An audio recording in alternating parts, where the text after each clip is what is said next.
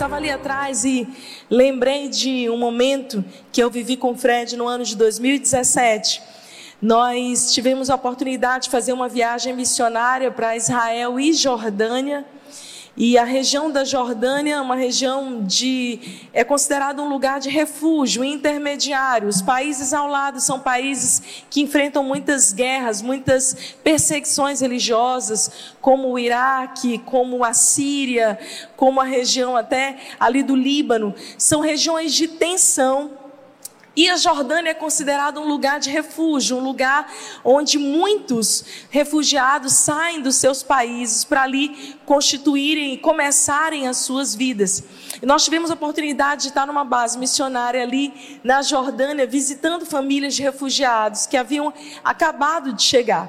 Aquela base missionária cristã, Missão Mais, e é um trabalho muito lindo de uma missão brasileira plantada não só na Jordânia, como em vários países. Eles estão ali acolhendo essas pessoas que vêm refugiadas de outros países. E ali dando alimento, dando suporte, fazendo, ajudando essas pessoas a se reinserirem na sociedade. E o nosso time foi dividido entre três grupos. Uns foram fazer uma atividade com, criança, com as crianças e eu, como médica, fui visitar as famílias daqueles que haviam chegado doentes. Então eu fui com um grupo, a gente tinha missão de sentar com eles, aconselhar, é, acolher a família, falar de Jesus, levar uma palavra de vida, de esperança, e eu ia ver como é que estava a saúde daquela família. E eu lembro de uma casa em especial que a gente visitou e era uma casa muito, muito pequenininha, um cômodo muito pequenininho, um cantinho. Só tinha um cômodo naquela casa e todo sem sofá, sem absolutamente nada, alguns colchões no chão, que era onde uma família de sete pessoas dividia aquele espaço. E nós chegamos ali para falar de Jesus, para dar a eles uma mensagem de vida, de esperança. E quando começamos a chegar, eu estava liderando aquele pequeno grupo de missionários. Eu fiz algumas perguntas para eles e uma das primeiras perguntas foi: por que que vocês abandonaram o país de vocês?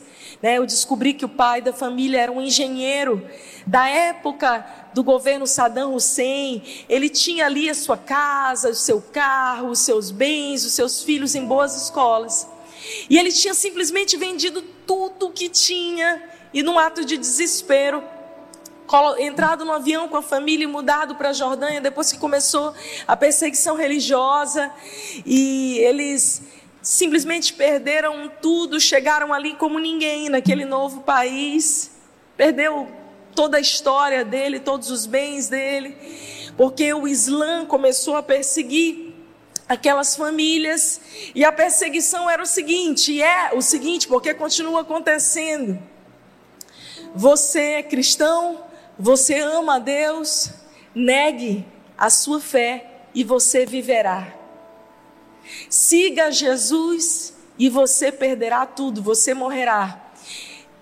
E aquela família chegou no auge quando a, a vozinha da família, a mãe, a, a matriarca, já havia perdido dois filhos. Dois filhos haviam sido executados pelo Islã por causa da sua fé em Jesus. E então aquela matriarca disse para o filho: Meu filho, vamos, vamos vender tudo, vamos embora daqui. E eles então, num ato de desespero, deixaram tudo e foram para lá. E eu ouvindo aquela história, e eu fiz a pergunta para ele: Por que, que vocês deixaram tudo? E ele disse: O Islã veio, nos perguntou em qual era a nossa fé e nós dissemos que nós criamos em Jesus. E então nós estamos aqui. E eu perguntei, mas foi esse o motivo de vocês perderem tudo? E ele disse, sim, não existe outra opção. Para nós é Jesus ou Jesus. Não existe nenhuma outra alternativa. Então nós não tínhamos para onde ir e viemos para cá. E eu, sinceramente, sentada ali, pronta para ministrar uma palavra de vida e esperança, comecei a chorar. Eu falei, meu Deus, eu vim aqui ajudar essa família, eu que estou sendo ajudada. E ele me mostrou um certificado dele, da ONU, que dizia: esta é uma família de refugiados, com a fotinha de cada uma das famílias. Eu não sei se você já teve a oportunidade de ver um documento assim, eu peguei nas mãos, e dizia: essa família não tem pátria aqui na terra. Eles estão sem pátria. E, a, e a, a, o, o documento dizia: a quem interessar dar uma pátria a essa família. E eu saí dali reflexiva pensando que no final das contas todos nós somos peregrinos. Existe um clássico do John Bunyan, que é um dos livros mais lidos depois da Bíblia, cristãos. Depois você lê. E ele fala exatamente sobre essa nossa peregrinação aqui na terra. Na verdade, Deus nos fez nascer brasileiros para que nós pudéssemos aqui nessa nação florescêssemos e, e dessemos fruto e viéssemos contribuir com esse mundo. Mas a nossa pátria verdadeira, ela está nos céus, na presença de Jesus. Eu quero começar essa noite dizendo para você que Deus muda a história para te encontrar e que Deus, assim como escolheu aquela família improvável, pega famílias improváveis do mundo que decidem fazer uma aliança de dizer: Senhor, para mim, ou é Jesus ou é Jesus, não existe outro caminho. Certa vez, Pedro está um pouco decepcionado, vivendo uma crise, e ele vai falar com Jesus, e Jesus diz para ele: Pedro, você quer ir embora, você é livre. Porque a nossa fé, ela parte do pressuposto do livre-arbítrio. Deus não nos obriga a estarmos aqui, a amarmos a Sua presença, a nos devotarmos a Ele, mas Ele nos deu um presente perigoso, é verdade, chamado livre-arbítrio. Para que nós possamos, de livre e espontânea vontade, todos os dias dizer: Deus, eu tenho uma aliança contigo, eu não abro mão da minha fé. Essa é a nossa fé. Pedro diz: Jesus, para onde que eu vou? Só o Senhor tem as palavras de vida eterna. Quando nós começamos a caminhar com Jesus, eu costumo dizer, um encontro com Jesus muda tudo. Você é um antes de Cristo e um depois de Cristo. Jesus foi aquele que veio e dividiu a história.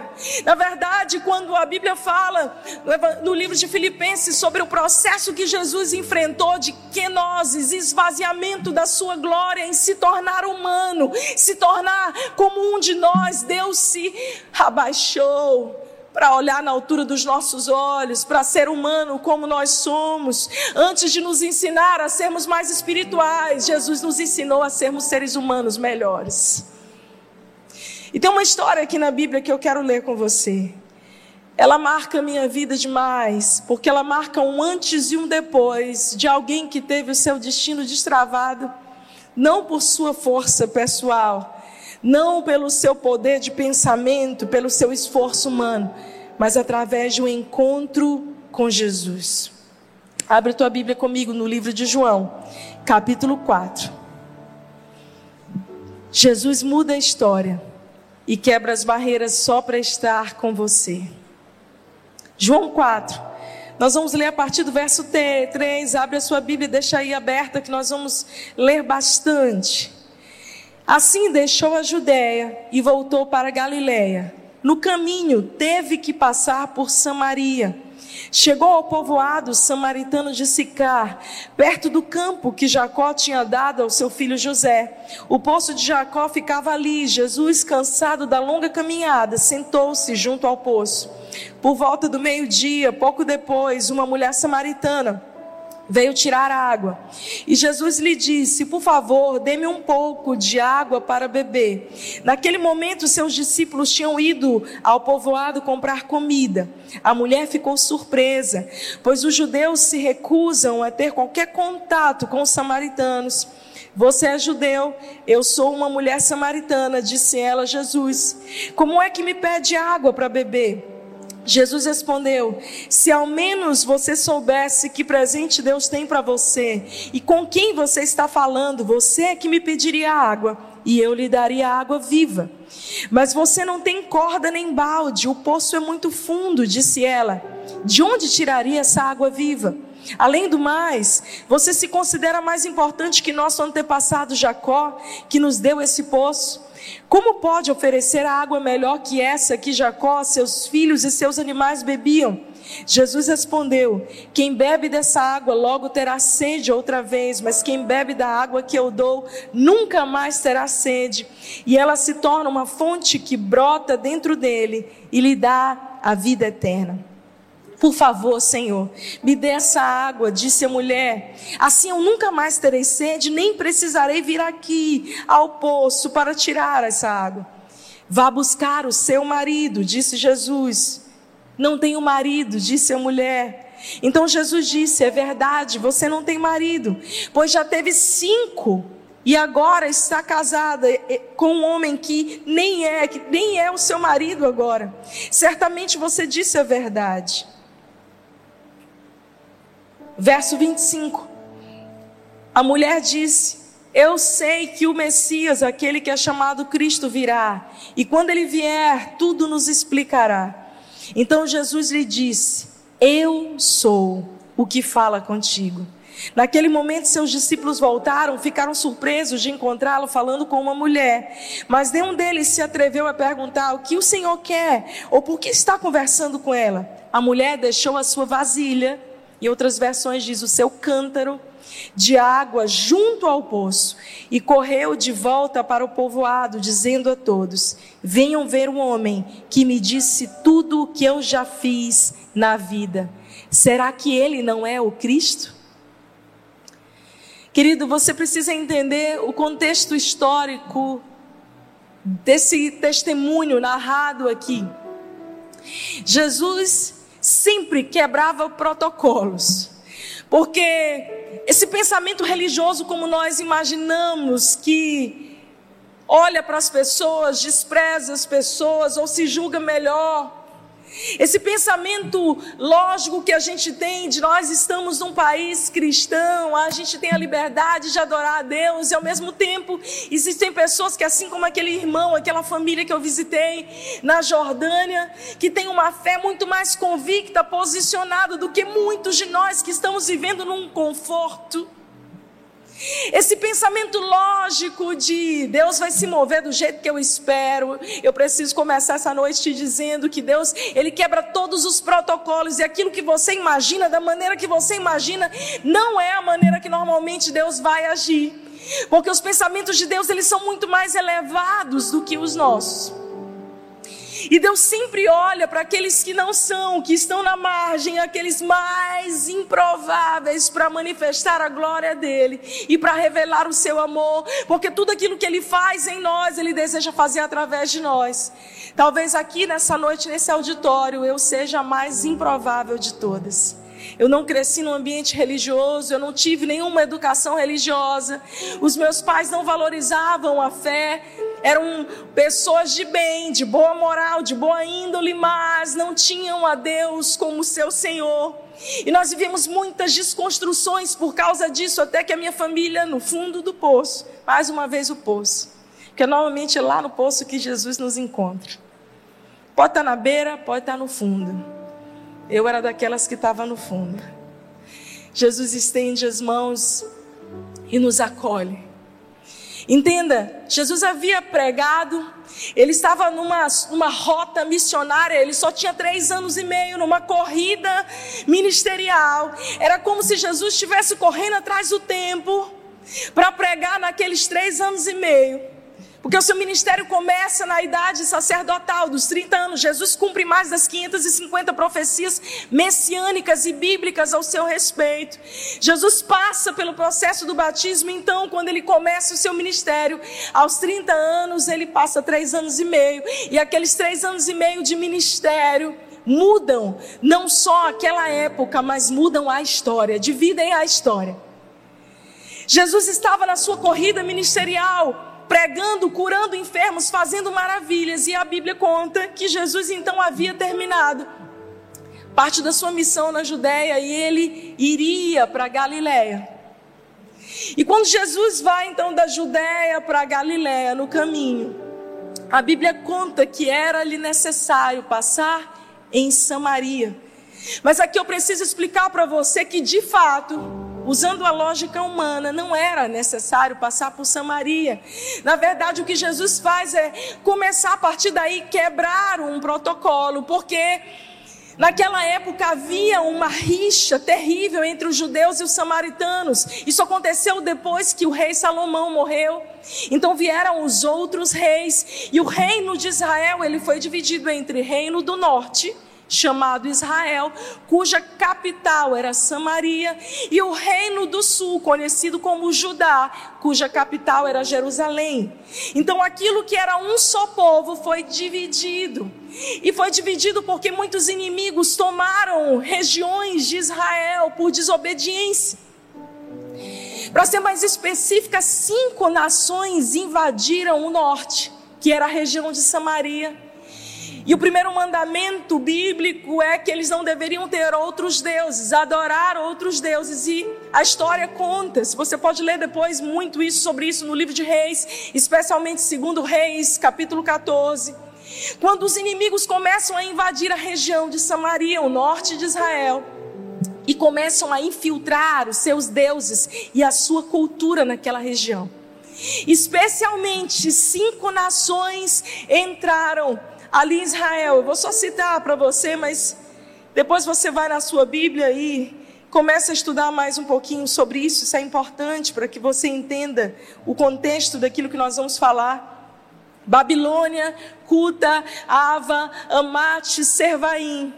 Segundo Reis 17, 24, fala dessa invasão de inimigos numa terra que era a terra de Israel. E ali, o povo de Samaria, que tinha um único Deus, agora começa a adorar outros deuses, especialmente cinco deuses. Diga comigo, cinco deuses. Eles adoravam ao Deus de Israel e adoravam mais cinco deuses, eram seis no total. E a Bíblia conta que Jesus está nessa peregrinação dele, e olha o que o judeu de boa fama, fazia, porque eles não queriam parte com esse povo que era considerado imundo, com esse povo que era considerado sujo, idólatra. Às vezes a gente é assim, né? A gente olha para os outros e não sei por que motivo a gente se considera melhor do que os outros, mais digno.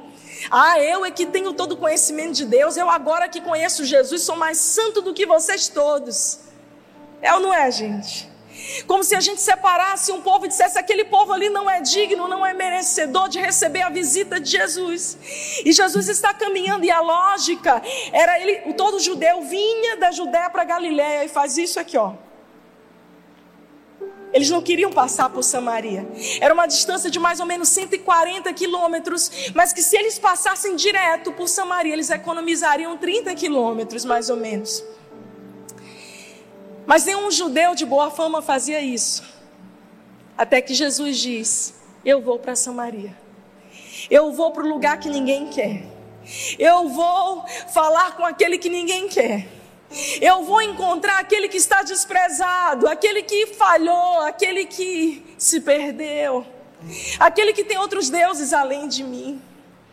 Eu não sei você, meu querido, mas eu fui encontrada na beira do poço, como aquela mulher ou melhor, no fundo do poço. Quantas vezes Deus não mudou a história? Quantas vezes você não estava nem um pouco digno e ainda assim o amor de Deus te acolheu, te abraçou e fez nascer o sol mais uma vez sobre você? Todos os dias que o sol nasce sobre você, é Deus olhando para nós, é Deus olhando para você lá na sua cama, na sua rede, no seu colchonete, dizendo: Ei, acorda, eu acredito em você, eu te dei mais um dia de presente.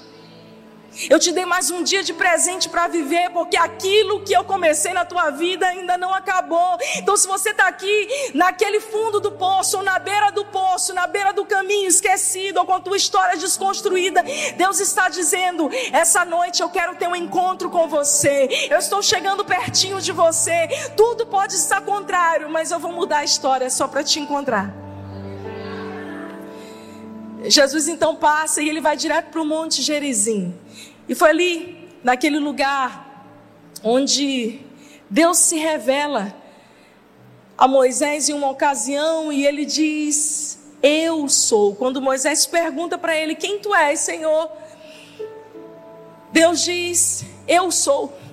Não existe nenhum adjetivo humano que possa descrever toda a beleza, todo o poder, toda a glória de Deus. Simplesmente eu sou. Eu sou o Deus Todo-Poderoso, El Shaddai, Elohim. Eu sou. Jesus está ali e ele quebra três protocolos, pelo menos, para falar com aquela mulher. O primeiro protocolo é que homem não se dirigia a mulher alguma sozinho, a não ser que fosse sua própria esposa. As mulheres não sequer eram contadas naquela época. Havia um, um sabe, um preconceito terrível. E você precisa entender quantas mulheres estão aqui. Levanta sua mão. O primeiro a devolver a dignidade para nós foi Jesus, mulheres. O único empoderamento que nós precisamos é aquele que está escrito em Atos 1:8, quando a Bíblia diz: "Recebereis poder ao descer sobre vós o Espírito Santo, então vocês serão minhas testemunhas tanto em Jerusalém como Judéia, Samaria até os confins da terra". Esse é o empoderamento que eu e você precisamos. É sermos revestidas do poder do Altíssimo, como Maria um dia foi. Ah, Jesus encontra ela, ela está ali. Todos os dias ela vai meio-dia. Imagina, interior do Piauí, meio-dia pegando água no poço. No pior horário, gente. Todo mundo que já foi no interior sabe que o horário da gente ir pegar água, a gente, né, já me incluí nas mulheres, mas eu nunca peguei água no poço. Quem sabe um dia eu tenho essa experiência. É cedinho de manhã cedo, as mulheres vão juntas lá, ou no finalzinho da tarde, quando o sol está mais baixo. Aquela mulher, por algum motivo, ela escolhe ir no horário que não tem ninguém. Provavelmente porque ela queria ir sozinha. Ela queria ir sozinha, pegar a água dela, fazer as coisas dela. Ela não queria ter que encontrar ninguém. E mais na frente a história revela, o texto que nós lemos revela exatamente o motivo. Ela provavelmente era uma mulher que não era bem vista na época. Então Jesus quebrou o protocolo de falar com mulher, Jesus quebrou o segundo protocolo, que foi um judeu falar com um samaritano, que era tido como um povo sujo, idólatra. E Jesus quebrou mais um protocolo, porque um rabi, um mestre, jamais se dirigiria também a uma pessoa diretamente, era considerado alguém sobre-humano até. Sabe, os rabis naquela época, os mestres eram tratados quase que com tapete vermelho. Lá vem o rabi. Então todo mundo, lá vem os seus seguidores atrás. Essa era a postura de um mestre daquela época. Haviam muitos. Só que Jesus não era um mestre qualquer. Ele era o grande eu sou, encarnado em forma de homem. Ele era aquele que ama, aquele que olha, aquele que olha olho no olho, que se compadece, que estende as mãos para tocar na humanidade ferida. É interessante a gente pensar isso porque parece que a espiritualidade ela nos separa das pessoas. E eu vou te dizer, eu tenho medo de um tipo de gente é o super espiritual. É aquele que tem um discurso, uma retórica muito bonita, mas você vai ver a vida dele, na verdade, ele não vive nada daquilo que ele prega. Deus não nos ensinou a construir essa estrutura religiosa floreada de palavras bonitas, meu irmão. Deus nos ensinou a como sermos mais humanos, a como podemos viver uma vida mais digna, sermos maridos, esposas melhores, mães, pais melhores, gente mais humana, que se compadece. quer saber quando eu conheço alguém de Deus, essa pessoa é simples. Ela é simples. Porque Jesus era simples, Jesus era acessível. Essas são as marcas de alguém que carrega Jesus na sua vida. Jesus encontra aquela mulher, então ele tem essa conversa com ela e ele diz: Me dá uma água. Ele estava com sede. Os discípulos haviam descido para a cidade para comprar os mantimentos. E ela diz: Ah, como tu, que és judeu, está falando comigo que sou samaritana. E Jesus não, não tem barreira nenhuma. E ele começa a falar mais para ela, dizendo assim: se você soubesse quem está falando contigo, você é que me pediria água. então eles começam a ter uma conversa que não é só uma conversa natural, ela vai para o âmbito espiritual. Ele começa a dizer: existe uma água que pode saciar a sua sede, você nunca mais vai precisar vir para essa fonte. Então, uma das coisas que eu quero que você entenda, porque eu quero que ser bem didática, é que a primeira coisa, a primeira chave que eu quero te dar nessa noite é que Jesus muda rotas e quebra barreiras só para encontrar com você, assim como ele fez com aquela samaritana. Mas a segunda chave que você precisa entender é que só em Jesus a sua sede pode ser saciada. Ela estava buscando ter a sua sede saciada em muitas fontes. No caso dela, dependência emocional. Eu não vou nem pedir para você levantar a mão. Quantas vezes a gente coloca no outro a expectativa de ser feliz? Seja num namorado, numa namorada, num marido, num filho. Ah, o meu filho é o meu tudo. Cadê os pais aí? Levanta as mãos. Um dia aquele neném lindo que você criou com tanto amor, deu leitinho, trocou de fralda, aquela fralda horrível. Esse nenenzinho, essa nenenzinha vai crescer, vai se apaixonar e vai deixar você. Assim é a ordem da vida, não foi assim que você fez com seus pais? Às vezes a gente vai colocando a nossa expectativa de vida fundamentada em coisas, em pessoas, e aí a gente vê, meu Deus. Eu conheço pessoas que dizem assim: ah, no dia que eu tiver um mestrado, um doutorado, uma formação, no dia que eu tiver um título dentro da igreja, então eu vou ter o meu valor. Ei, meu querido, olha aqui para mim: o teu valor está em ser filho, em ser amado por Deus. Não é naquilo que você faz, mas é naquilo que você é. Esse é o seu valor. Aquilo que a gente vai construindo é uma consequência da nossa história sendo forjada com Deus, sendo preparada. Só Jesus pode saciar essa sede da sua alma. Só Jesus pode preencher as lacunas mais profundas. Às vezes a gente está anos dentro da igreja. Anos. Essa mensagem não é uma mensagem apenas evangelística mas ela é uma mensagem para aqueles que já conhecem a Jesus, que estão ao lado dele, que estão caminhando com ele, vendo milagres, maravilhas, vendo tudo que Jesus tem feito, que já experimentaram uma porção da glória de Deus, mas que tiveram por algum motivo as suas fontes entulhadas. Você não está mais conseguindo ter a tua sede saciada, e muito menos ser um instrumento de Deus para saciar a fome dos outros. E eu quero declarar sobre você nessa noite que no nome de Jesus, não só a tua sede vai ser saciada nesse ano de 2023, mas do teu interior fluirão rios de águas vivas. Pessoas serão abençoadas através do teu testemunho. Aquilo que veio para te matar, aquilo que veio para te envergonhar, a tua maior dor vai ser o teu maior testemunho de milagre, superação. Do teu interior fluirão rios. Você você vai ser o repartidor dessa fonte de águas vivas. Mas antes disso, você precisa colocar o foco da tua busca em Jesus. Porque Ele tem profunda compaixão por você.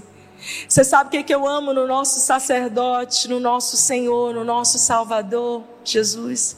Hebreus 4, versos 15 e 16, a Bíblia diz: porque não temos um sumo sacerdote, sacerdote que não possa se compadecer das nossas fraquezas. Porém, um que assim como nós, em tudo foi tentado, mas sem pecado. Acheguemos-nos, portanto, com confiança diante do trono da graça, para que alcancemos misericórdia, favor em tempo oportuno. Deus está falando dessa ousadia que nós podemos ser de entrar na tua sua presença. Não pelas nossas qualificações ou dignidade, porque no final das contas todos pecaram e necessitados e são são da graça de Deus. Cada um de nós aqui, olha para o teu irmão do lado aí, olha. Igualzinho a você. Igualzinho, olha aí, ó, feito do mesmo material. Tá vendo essa carinha boa aí? Cheio de pecados. Alguns já estão num processo maior de purificação, de santificação. Sabe o que, que isso nos iguala? É que a gente para de ter essa pompa religiosa de eu sou melhor, eu fiz isso, eu tenho tais credenciais para Deus, e a gente joga as nossas credenciais no chão e diz: Senhor, eu só preciso da tua graça mesmo, porque o Senhor é a fonte absoluta que eu preciso. A gente baixa a nossa bola de orgulho, de altivez, desse sentimento de ah, posso todas as coisas sendo fortalecido por mim mesmo. Pode não, irmão. Você pode todas as coisas naquele que te fortalece. Ah, eu já tenho tudo dentro de mim que eu preciso para ser feliz. Tem não, irmão. Tudo que você precisa para ser feliz está nele. A fonte é Jesus. Para de buscar em outras fontes. A tua sede vai ser saciada por um período e depois você vai ter que voltar para procurar outra fonte, como aquela mulher ia todos os dias.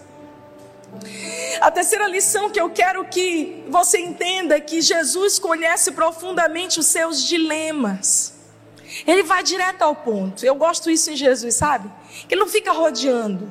Eu não gosto muito de gente melindrosa, não. Sabe aquela pessoa que, como a gente diz no Nordeste, arrudeia para conversar. Jesus não era assim. Jesus tem uma conversa com ela sobre fonte, ela se interessa na água da vida, eu quero essa água. E Jesus vai logo no ponto e diz assim: então tá bom, traz o teu marido. Porque ele sabia que a área de dor dela era essa área. Mas essa palavra do grego, marido, ela é interessante. Porque Jesus não estava se dirigindo só àquela mulher em si, mas ele estava se dirigindo a um povo. Lembra que eu falei que na época dos reis, cinco nações invadiram Israel, e por isso eles tinham, além do Senhor, mais cinco deuses. Quando Jesus diz, vai buscar o teu marido, a palavra do grego é Baal. Vai buscar os teus deuses. Traz para mim quais são essas muletas que você tem usado. Traz para mim o que Jesus está dizendo é o seguinte: você tem um monte de Deus e não tem nenhum. Esse sexto aí que você está dizendo que adora aqui nesse monte, nem é o teu marido. Porque nem com Deus você tem compromisso, porque Deus não aceita dividir o nosso coração com mais ninguém. Às vezes a gente começa a vir para a igreja e a gente quer só uma coleção de crendices dentro da nossa sacola de fé. Então a gente traz ali o pé de coelho, o olho de boi. A gente na virada do dia 31 dá pulinhos, sete pulinhos nas ondas. A gente pede uma coisa faz, são longuinhos, são longuinhos. Me dá, faz achar isso que eu dou três pulinhos. Gente, eu sei de todas essas coisas porque eu já fiz tudo isso. E aí, quando a gente começa a vir para a igreja a gente simpatiza do evangelho, a gente fala: Uau, eu vou domingo para a igreja, mas sábado eu vou para a festa. Na semana eu vou dar uma passada lá no Vale do Amanhecer. Depois eu vou fazer uma promessa. A gente vai acumulando coisas dentro da nossa sacola de fé, mas eu preciso ser muito franca com você essa noite. É que Deus não divide você com ninguém mais. Ele te ama. Ele quer você por inteiro. Ei, meu querido, 2023 chegou e esse é um ano de você se posicionar e dizer de hoje em diante: o Senhor é o meu Deus. O Senhor é o meu Senhor, o único da minha vida. Deus. Deus não quer mais você com o coração dividido, com uma fé cambaleante. Ah, eu vou para a igreja. Quem é que está pregando? Ah, eu não sei. Ah, eu não gostei disso que fizeram comigo dentro da igreja. No dia que você achar uma igreja perfeita, meu querido, provavelmente você já foi para o céu e não está sabendo. Porque aqui na terra, aqui na terra, você vai achar a igreja igualzinho você é cheia de gente imperfeita? Ou você se acha superior aos outros, infalível? Jesus encontra aquela mulher, ele vai direto, pá, no dilema dela, na crise dela. É, eu sou carente emocional mesmo. Toda hora eu troco de relacionamento. Eu quero suprir a sede da minha alma. Jesus trata com ela, mas trata com o povo dela. Então traz o teu Baal. Traz, porque cinco deuses tens. E esse sexto que agora você diz que é o seu, nem é. Ele estava falando de quem? Do próprio Deus. E aí Jesus se relaciona. Quantos vocês estão me entendendo? Você está comigo, está me entendendo? E Jesus olha para ela e, e, ela diz: Olha, eu sei que o Messias, o Cristo, o ungido, o prometido há de vir. Às vezes a gente fica assim, eu sei que Deus vai fazer, eu sei que Deus tem promessas, eu sei que uma hora Deus vai operar na minha vida e Deus já está lá, Deus já está fazendo, Deus já está operando, Deus já está te livrando, Deus já está te guardando. Quantos livramentos você teve essa semana? Quantas bênçãos o Senhor te deu e você nem agradeceu? Você está esperando assim, pá, aquela explosão, um super milagre acontecer, e todos os dias você está vivendo milagres. Todos os dias você tem motivos para agradecer. Deus está lá conversando com você na beira do poço e você está, ai, eu não sei, meu Deus. Começa a olhar as coisas da perspectiva do Senhor com os olhos de Deus. A pedir a Ele, Senhor, faz de mim ter um coração mais grato por todos os livramentos e bênçãos que o Senhor já tem dado à minha família. Jesus vai no cerne do problema. Salmo 139, a partir do verso 1 ao verso 6, a Bíblia diz: Senhor, tu me sondas e me conheces. O Senhor sabe o meu assentar e o meu levantar de longe. Entendes o meu pensamento, cercas o meu andar, o meu deitar e conhece todos os meus caminhos. Ainda a palavra não veio à minha língua e eis que o Senhor já a conhece. Tu me cercas por detrás, por diante e sobre mim colocas a tua mão. Teu tua ciência, o teu conhecimento, Deus é maravilhoso demais para mim, tão alto que eu sequer posso atingir. Esse cuidado de Deus sobre você todos os dias. Jesus desvendou o que estava acontecendo no coração daquela mulher, qual era a fome, qual era a sede. E a grande pergunta de Deus para você essa noite, para a humanidade, é: qual tem sido a sua sede? Quais são os seus dilemas? Onde você tem colocado as suas expectativas? Quais são os seus sonhos? Mateus 6, 21, a palavra diz: Onde está o teu tesouro, aí está o teu coração. Onde que você tem colocado a tua confiança, apoiado a tua fé? Jesus está dizendo: Só eu tenho essa água da vida que pode saciar completamente isso daí. Deixa os teus deuses, deixa o teu Baal de lado, deixa tudo aquilo que você tem construído, que é falso, falsos deuses, que tem preenchido o teu coração, falsa segurança e aqui eu deixo esse quarto princípio, essa chave para você hoje. Jesus vai trazer à tona aquilo que está escondido para curar o que ninguém vê. Jesus vai trazer à tona o que está escondido para curar o que ninguém vê. Você lembra do homem da mão mirrada? Ele estava num sábado na sinagoga. E naquela época, pessoas com deformidades físicas nem podiam entrar dentro do templo. Quanto mais no dia de sábado, que era só os fariseus, os escribas que estavam adorando no templo. Provavelmente, aquele homem era um fariseu, era um religioso, e ninguém sabia que ele tinha um defeito na mão dele. Ele estava anos no templo, escondendo a sua mão mirrada. Eu não vou pregar sobre esse homem hoje, mas eu sinto de falar isso aqui pelo Espírito. Talvez você esteja há anos dentro da casa de Deus, na presença de Jesus, mas existe uma área da sua vida que está escondida aqui, que ninguém mais sabe, ninguém, porque você é mestre na arte de esconder e de usar máscaras. A nossa geração tem produzido pessoas mestres em usar filtros sociais. A gente não quer que ninguém saiba. E aí a gente sabe das notícias terríveis. Fulano tentou contra a própria vida. Fulano está no fundo do poço. E você fala: Meu Deus, mas eu estava com essa pessoa semana passada. Eu não percebi. A gente vai usando várias máscaras. E Jesus sempre é esse que é direto. Assim como com aquela mulher com o homem da mão mirrada, a mão ressequida, ele diz: quando ele encontra, vem para o meio e a segunda coisa que ele diz é: estende a mão. Sabe o que, que eu amo Jesus? É que Jesus deu a opção daquele homem estender a mão boa. Se ele tivesse sido hipócrita, ele tinha estendido a mão boa. Ninguém ia ficar sabendo. Ia ser só mais um domingo de culto e nada mudou. Mas aquele homem na presença de Jesus, lembra? O encontro com Jesus muda tudo. Ele estende a sua mão, a sua área de dor e ele é curado ali diante de todos. Ah, o que Deus quer fazer conosco é uma geração que não tem mãos escondidas, mãos mirradas. É que com pessoas que apresentam as suas dores, os seus dilemas, os seus traumas, as suas carências a Deus e que são supridas por Ele. Eu preciso dizer para você que tudo aquilo que você coloca no altar, que você abre, Senhor, os meus fracassos, quando você vem adorar a Deus, você não traz só a tua melhor performance, você traz também os teus tuas dores, os teus fracassos.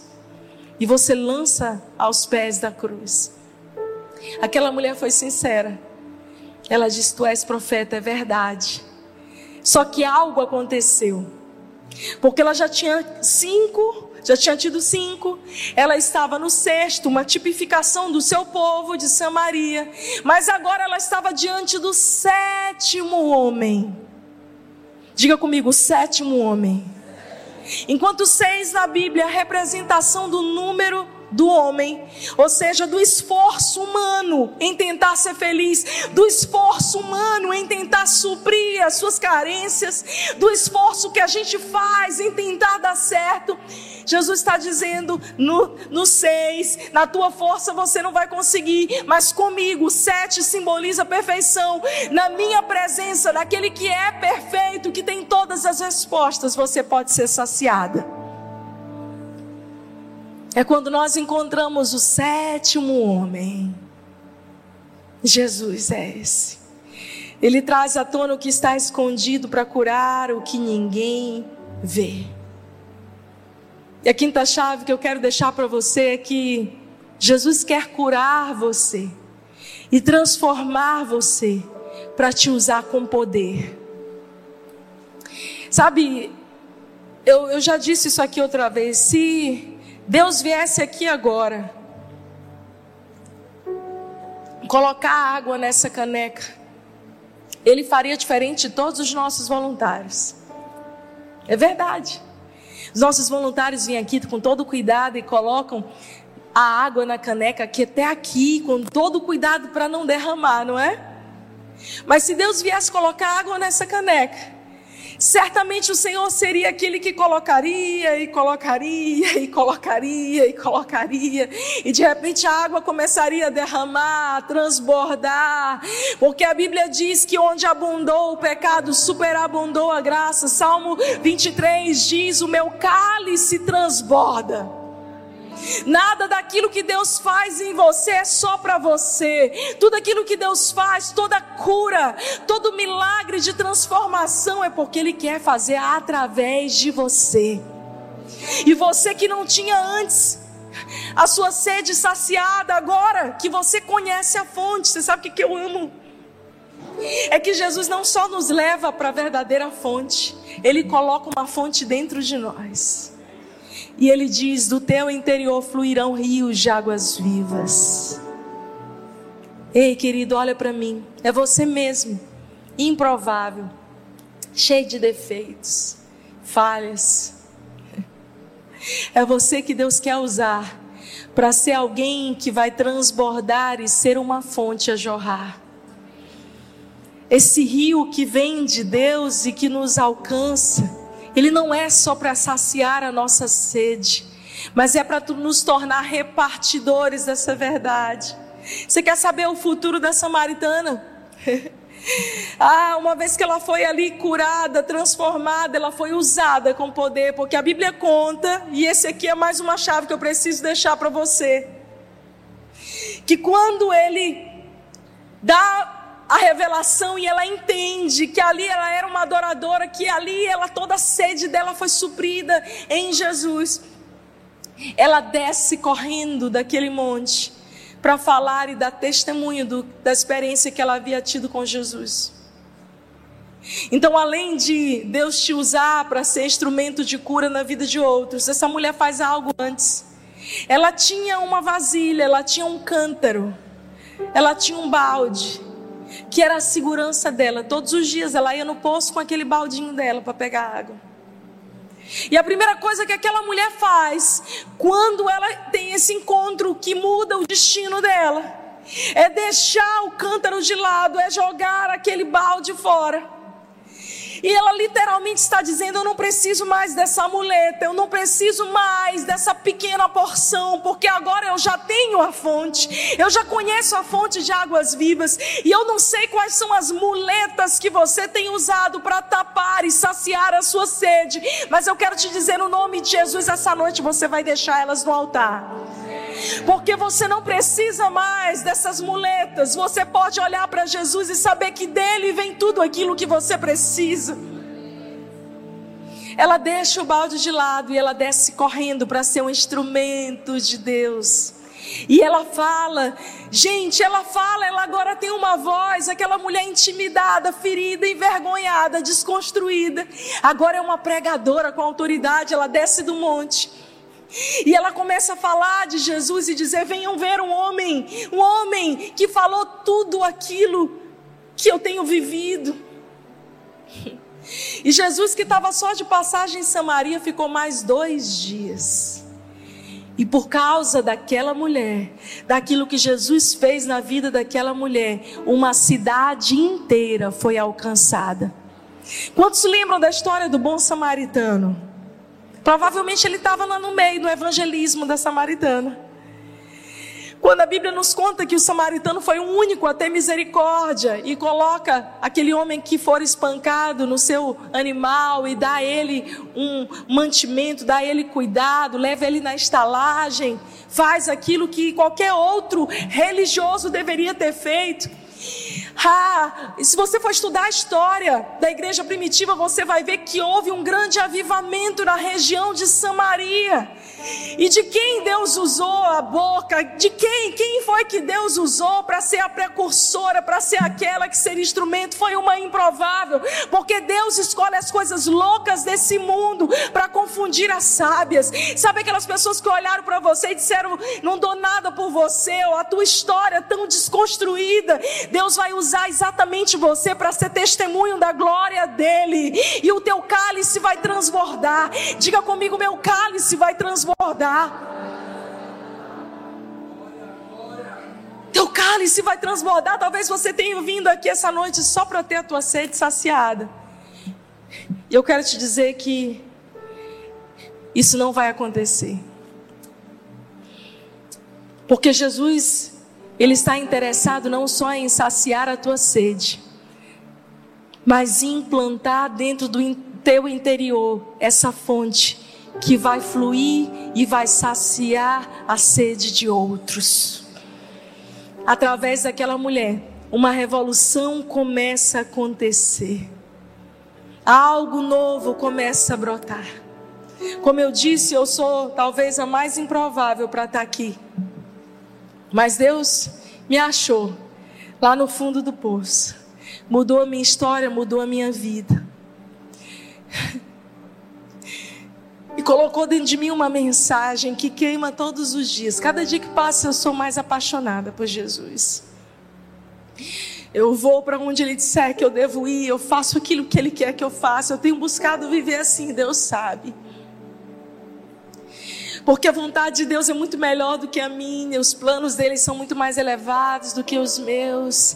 E aquele que um dia mudou a história e me encontrou é esse mesmo Jesus que muda a história, quebra barreiras para te encontrar, mas não só para te curar, para te curar e te devolver a voz, para te devolver, sabe, essa porção de vida que você tem vivido em pedaços pedaços com seu baldinho, enchendo de pouquinho em pouquinho a sua sede, saciando de pouquinho em pouquinho.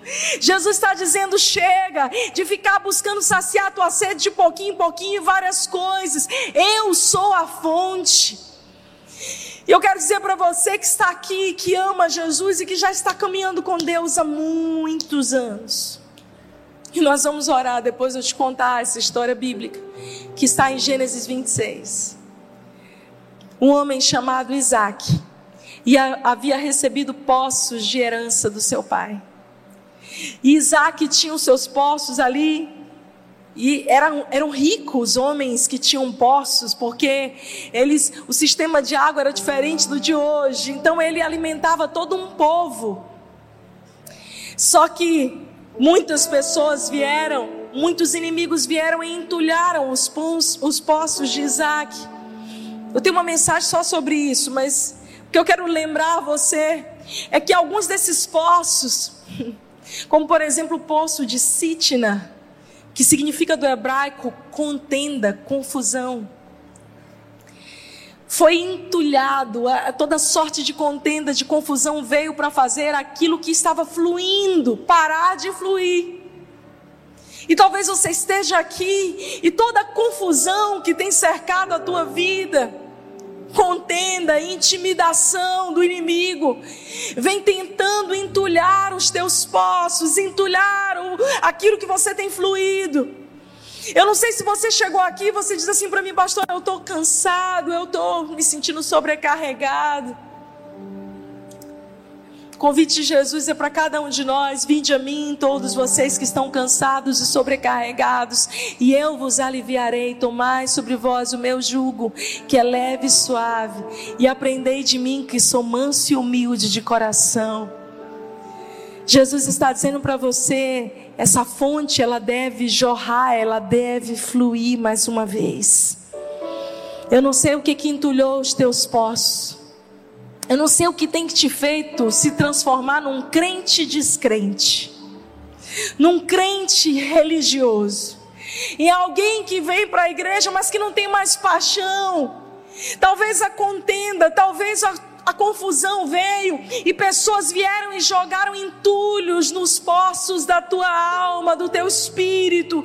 Eu estou aqui no nome de Jesus para declarar esses poços desentulhados e você vivenciando um espaço largo. O último poço de Isaac foi o poço de Reobote, que significa lugar espaçoso, lugar amplo. E é isso que eu quero profetizar sobre a tua vida. 2023 vai ser um ano de lugar amplo amplo, de um lugar espaçoso, e nada nem ninguém vai conseguir entulhar aquilo que Deus já fez você fluir, porque do teu interior fluirão rios de águas vivas. Ei, você foi criado para ir.